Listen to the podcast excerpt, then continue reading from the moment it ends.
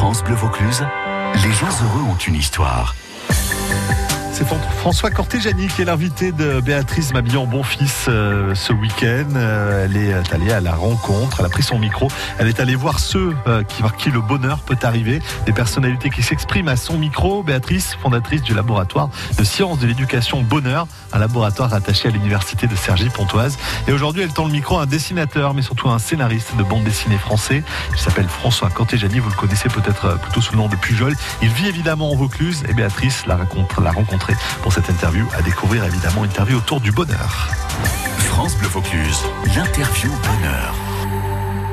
François Cortéjani. Alors nous allons essayer aujourd'hui de comprendre votre philosophie du bonheur. Qu'est-ce qui, euh, qu'est-ce qui vous épanouit? Qu'est-ce qui vous en rend heureux? Est-ce que, est-ce que c'est savourer les petits bonheurs de la vie, défendre une cause, créer, vivre, vivre des passions? Je pense que c'est un peu de tout. Quoi. Le, bonheur, c'est voir le soleil se lever tous les matins et se dire tiens, on est encore là. Euh, euh, c'est prendre un café euh, tranquillement dehors. Moi, j'aime bien travailler dans les bistrots. Alors, je suis content que ça revienne et que je puisse retravailler dehors.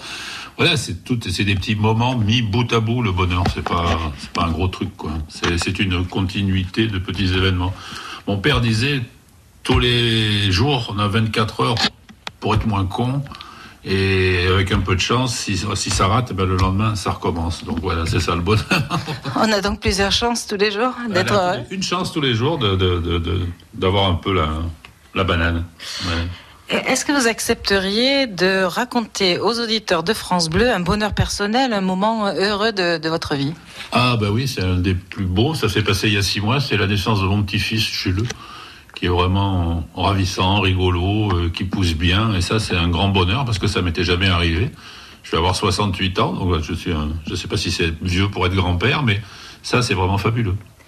Et euh, qu'est-ce qu'on apprend euh, Est-ce qu'on a envie d'apprendre quelque chose à, ces petits enfants, aux générations futures, ou est-ce que c'est euh, ces générations qui vont nous apprendre Comment ça fonctionne pour vous? Bon, Là, il est, il est, déjà un peu petit, donc ça là, c'est bien. Ce sont des, des, sourires, des échanges, des regards.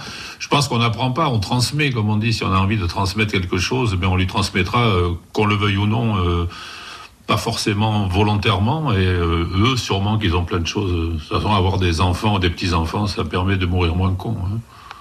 Qu'est-ce que vous auriez envie de, transmettre euh, à vos enfants, aux petits-enfants, aux nouvelles générations? Que la vie vaut la peine d'être vécue. Voilà. Euh, alors, on a tous dans le cœur euh, une chanson qui qui nous rend heureux, qui nous fait vibrer, qui a laissé en nous des traces indélébiles. Est-ce qu'il y en a une pour vous et est-ce que vous pourriez nous, nous la raconter? pas la chanter, pas la non, chanter. peut-être pas la chanter. Non, non, moi il y en a plusieurs. Il y a beaucoup, j'aime beaucoup plusieurs chansons, euh, notamment des une chanson qui s'appelle La Nuit des miracles, la note des miracles de de Lucio Dalla ou euh, des chansons de comment il s'appelle un autre chanteur italien qui est décédé, Jean Maria Testa. Mais celle qui vraiment pour moi définit le bonheur, je pense que c'est celle de Louis Armstrong. Vous savez, It's a Wonderful World. Voilà. ça, c'est une chanson. Euh, je veux dire, quand, chaque fois que je le vois, ou même que j'entends Marine Monroe le chanter aux soldats en Corée, voilà, c'est quelque chose. Euh, c'est ça. C'est un monde merveilleux, même si c'est une belle merde le monde actuellement. Je crois qu'il faut y, puiser un peu euh, la substantifique moelle. voilà. Est-ce que l'art c'est un bon moyen pour pour donner du sens, pour être heureux? L'art, je sais pas. Moi, je suis pas un artiste. Je suis un scénariste et un dessinateur de bande dessinée. Donc, j'essaye de. Oui, c'est un bon moyen d'être heureux parce que je sais que ça, ça permet de, à la fois de vivre dans le monde tel qu'il est et de parfois et de vivre dans un monde parallèle tel qu'on le crée. Donc, on arrive à équilibrer les deux et ça, c'est bien.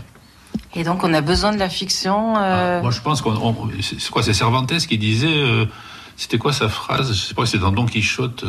Euh, il faut voir le monde tel qu'il est plutôt que tel qu'il devrait être. Et ben voilà, c'est ça. C'est ça, c'est voilà. Non, non.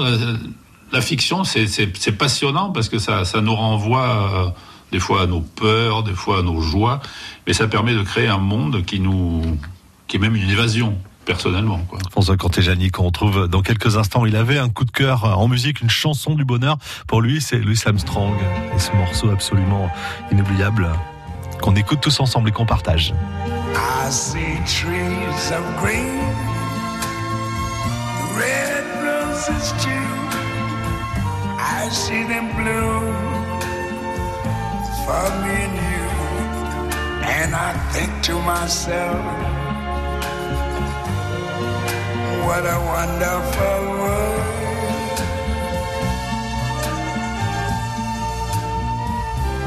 I see skies of blue and clouds of white, the bright blessed day, the dark sacred night. And I think to myself, what a wonderful world.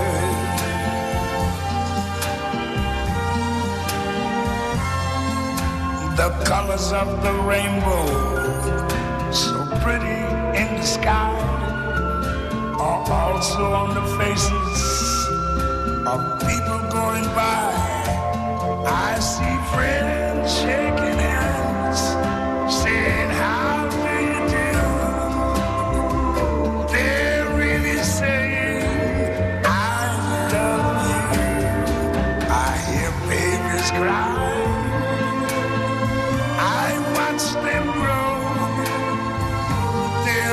much more than I ever knew. And I think to myself, what a wonderful world.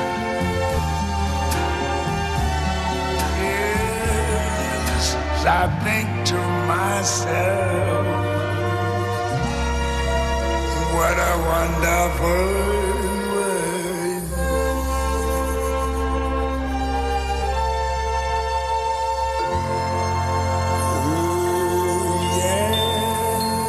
C'était le coup de cœur de François Corté-Jani avec euh, ce What a Wonderful World de Louis Armstrong. France Bleu Vaucluse, l'interview tac au tac. Qu'est-ce qui vous rend heureux aujourd'hui? C'est la question que Béatrice Mabillon Bonfils a posée à François Corté-Jani. C'est cette interview tac au tac. voisine d'en face de mon atelier qui tous les matins a un sourire magnifique et qui irradie. Elle est radieuse. Son sourire est radieux et elle, elle irradie une certaine forme de bonheur. Et chaque fois que je la vois, je suis heureux. Qu'est-ce qui vous rendrait euh, heureux que vous n'avez jamais osé faire? Sincèrement, je n'en sais rien. Voilà. Non, je sais pas. Je pense que j'ai osé faire, je sais pas, euh, jouer de la guitare. Voilà, c'est pas, c'est pas tellement, non, ou de l'accordéon. C'est, il faudrait que j'apprenne. Voilà, ça, ça me rendrait heureux. Mais bon, est-ce que j'ai encore le temps? Je n'en sais rien. Qu'est-ce qui ferait que dans un an vous vous sentiriez plus heureux qu'aujourd'hui? Bah, de voir mon petit-fils grandir et qu'il soit super et que ça continue comme ça, quoi. Voilà. Est-ce que le bonheur pour vous, c'est vivre l'instant présent ou avoir un projet? Les deux. C'est vivre l'instant présent avec ce qui nous arrive de bien ou de mal et avoir un projet qui nous permet d'avancer. Est-ce que le bonheur, c'est donner ou recevoir? Je pense que c'est donner. Est-ce que le bonheur, c'est aimer ou être aimé? Je pense que c'est aimer et être aimé, les deux. Est-ce que c'est s'engager et combattre ou accepter ce qui advient? Surtout s'engager et combattre. Ne jamais accepter ce qui advient, parce que si c'est horrible, il faut pas l'accepter, quoi. Non, non, je pense que c'est s'engager et combattre. Est-ce que vous voyez plutôt le verre à moitié plein ou le verre à moitié vide? Je m'en fous, je le bois. Est-ce que le bonheur, c'est avoir un idéal ou cultiver son jardin? Je pense que c'est les deux. On peut avoir un idéal en cultivant son jardin. Et voilà, je pense que les deux. Cultiver son jardin, c'est bien parce que ça nous permet de, se, de se retrancher des fois quand la vie est peut-être un peu trop difficile. Mais avoir un idéal, c'est très important. Cet été, plus que jamais, rien ne se jette, tout se transforme. Alors aujourd'hui, j'aimerais euh, vous proposer de transformer un t-shirt en sac. Chaque jour, des idées ingénieuses, épatantes, étonnantes pour dire non au gaspillage et redonner une seconde vie à nos produits usagés. Je suis couturière euh, zéro déchet. Rien ne se jette, tout se transforme. Votre série de l'été à retrouver à 7h40 et 10h50 sur France Bleu Vaucluse et à partager sur francebleu.fr. France Bleu France Bleu, c'est vous qui en parlez le mieux. Quand je suis au travail, j'écoute France Bleu depuis 5h30 le matin. Il y a plein de concerts live, c'est super. C'est la bonne humeur, la détente. Restez comme ça, changez rien. France Bleu Vaucluse, l'interview bonheur. Quand on a la chance de, faire un métier que l'on aime, j'imagine que c'est votre cas, François Corteggiani, on vit parfois des, moments de, bonheur professionnel. Est-ce que vous accepteriez de nous raconter un ou plusieurs euh, de, ces, moments de bonheur professionnel, une expérience, un projet, une rencontre, quelque chose qui a laissé des traces? Oh, ce qui a laissé des traces, je pense que c'est plus qu'un métier, c'est une passion chez moi. Donc ça va faire 50 ans que je suis dans ce milieu, donc ça commence un peu à faire. Mais euh, oui, c'est le bonheur euh, particulier, des fois, c'est d'avoir rencontré des gens que j'admirais quand j'étais plus jeune et qui sont devenus des amis, que ce soit au Japon, comme Osamu Tezuka, ou euh, Giacoviti en Italie, ou Botaro en Italie, ou Maurice Tillieu et Franquin en Belgique, ou tout un tas de gens comme ça, ou Jean Olivier chez qui était mon rédacteur en chef chez Pif Gadget. Non, le, bonheur de ce métier, c'est pour moi, il est quotidien. C'est-à-dire que chaque fois que je me, j'arrive à mon atelier le matin ou que je ou que je travaille chez moi, chaque fois que je m'assieds à ma table, je suis vraiment heureux de que ça recommence, quoi. tous les matins, j'ai l'impression que c'est la première fois. Voilà. Donc ça, c'est du bonheur. Est-ce que vous avez des, projets euh, en ce moment Pourquoi vous êtes venu D'abord, peut-être pourquoi vous êtes venu euh, à la BD Qu'est-ce qui vous a attiré dans ce oh dans ce domaine? La bande dessinée, moi, c'est depuis que j'ai 7 ans que je veux faire ça, donc ça commence à faire pas mal. Ben, j'ai toujours aimé les dessins, j'ai toujours aimé dessiner, puis raconter des histoires. Je suis pas vraiment un excellent dessinateur, mais j'arrive à, j'ai les moyens à peu près de pour pouvoir raconter ce que je veux. Et c'est pour ça que j'ai commencé à faire du scénario pour pouvoir raconter d'autres histoires avec des dessins que moi je ne pouvais pas faire. Et la bande dessinée, c'est une passion. J'aime tout dans la bande dessinée, les gens qui la font, enfin certains, euh, le média, le médium, tout. C'est quelque chose de c'est une passion dans moi pour je, je, je, crois que je connais assez bien ça et au niveau mondial tous les gens j'ai eu énormément d'influence et c'est un milieu fabuleux c'est un milieu qui est devenu hélas euh, beaucoup trop commercial actuellement et il y a plein de gens dans ce métier qui, crèvent de faim et qui sont en dessous du seuil de pauvreté euh, parce que parce y a des le gouvernement ne refuse des statuts parce que je sais pas ça devient il faut s'accrocher, quoi. Pourtant, il y a un véritable engouement du public pour la bande dessinée, le roman graphique, le roman graphique pour apprendre aussi, la bande dessinée pour se divertir. Là, finalement, c'est une forme d'art qui est pas du tout un art mineur. Hein, c'est un art. Euh, c'est un art euh, qui, qui, est fait par des gens qui doivent rester à leur table à dessin. Euh, comment dirais-je, de 12, plus de 12 heures par jour. Euh, sans congé payé, sans 13e mois, des fois sans retraite. Donc c'est très difficile tant qu'on ne prendra pas en considération que ce sont des, c'est un, c'est aussi un énorme, c'est un art, mais c'est aussi quelque chose, c'est un outil industriel. L'édition, c'est un outil industriel, et euh, sincèrement, euh, les dernières roues du carrosse sont un peu les auteurs. Euh, à votre avis, que cherchent les, lecteurs de BD quand ils choisissent une BD plutôt qu'une autre forme L'intensité, l'image? Le problème, c'est que pour être lecteur de BD, il faut avoir appris à lire ça quand on est enfant, parce qu'il y a une adéquation entre le texte et l'image, et si vous séparez les deux, vous pouvez plus lire de BD. Donc il y a énormément de... Moi, je vois ça quand on fait des séances de dédicaces ou des salons, moi j'en fais très peu, mais je vois ça.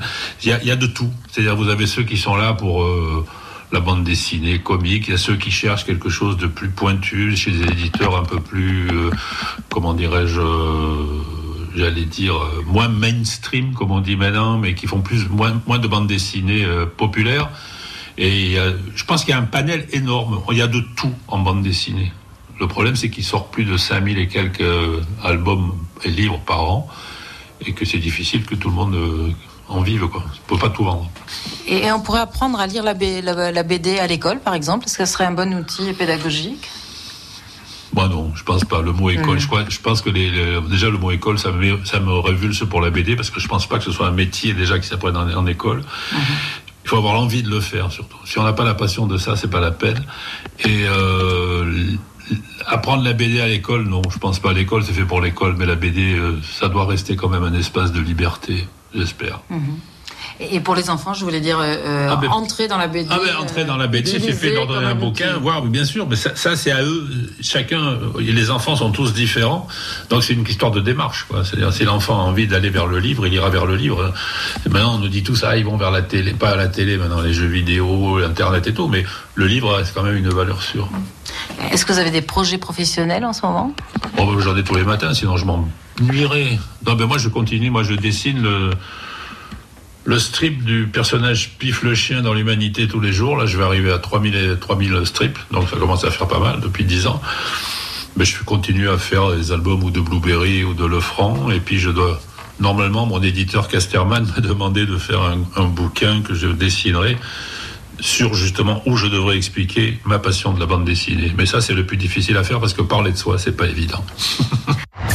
Béatrice Mabilon-Bonfils sur France Bleu Vaucluse. François euh, Cortegiani, euh, est-ce que vous accepteriez de partager une épreuve et, nous, expliquer ce qu'elle vous a, ce qu'elle vous a appris? Ce qui m'a aidé à dépasser toutes les, épreuves que j'ai pu avoir, c'est-à-dire aussi bien la perte de mes parents que, les ruptures amoureuses, que les ruptures amicales avec les saloperies qu'on peut vous faire alors que vous croyez que la personne est quelqu'un en qui vous avez confiance.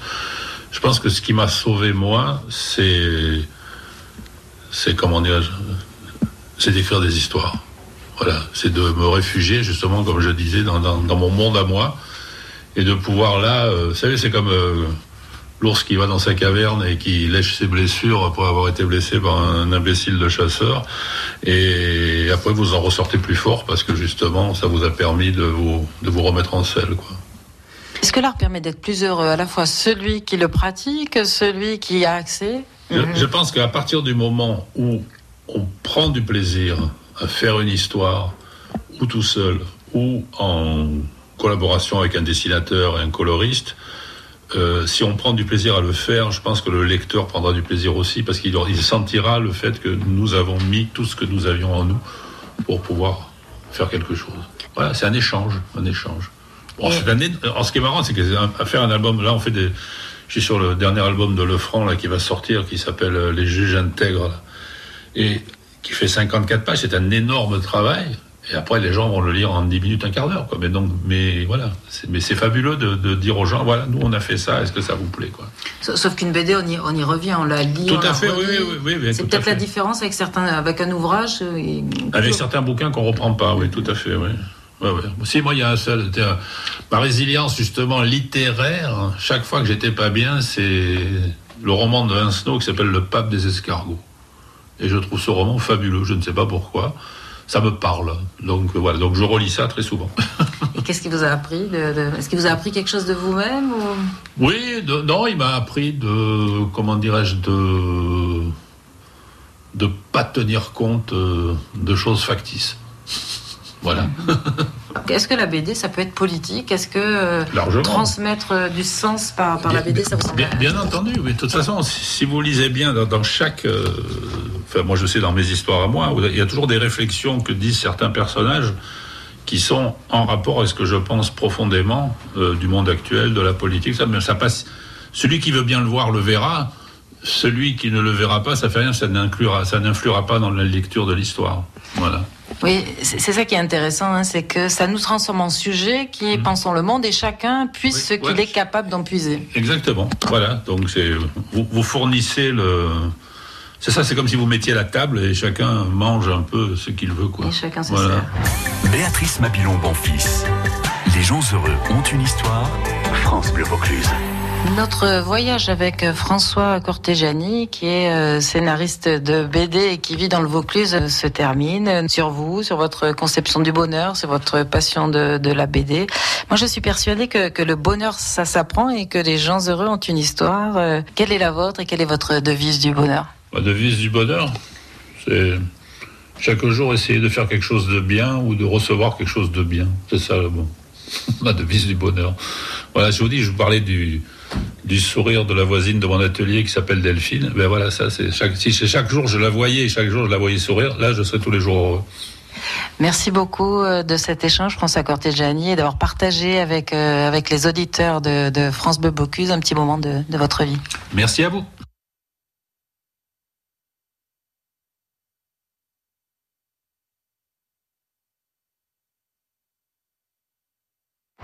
France Bleu Vaucluse, les gens heureux ont une histoire. À retrouver sur FranceBleu.fr.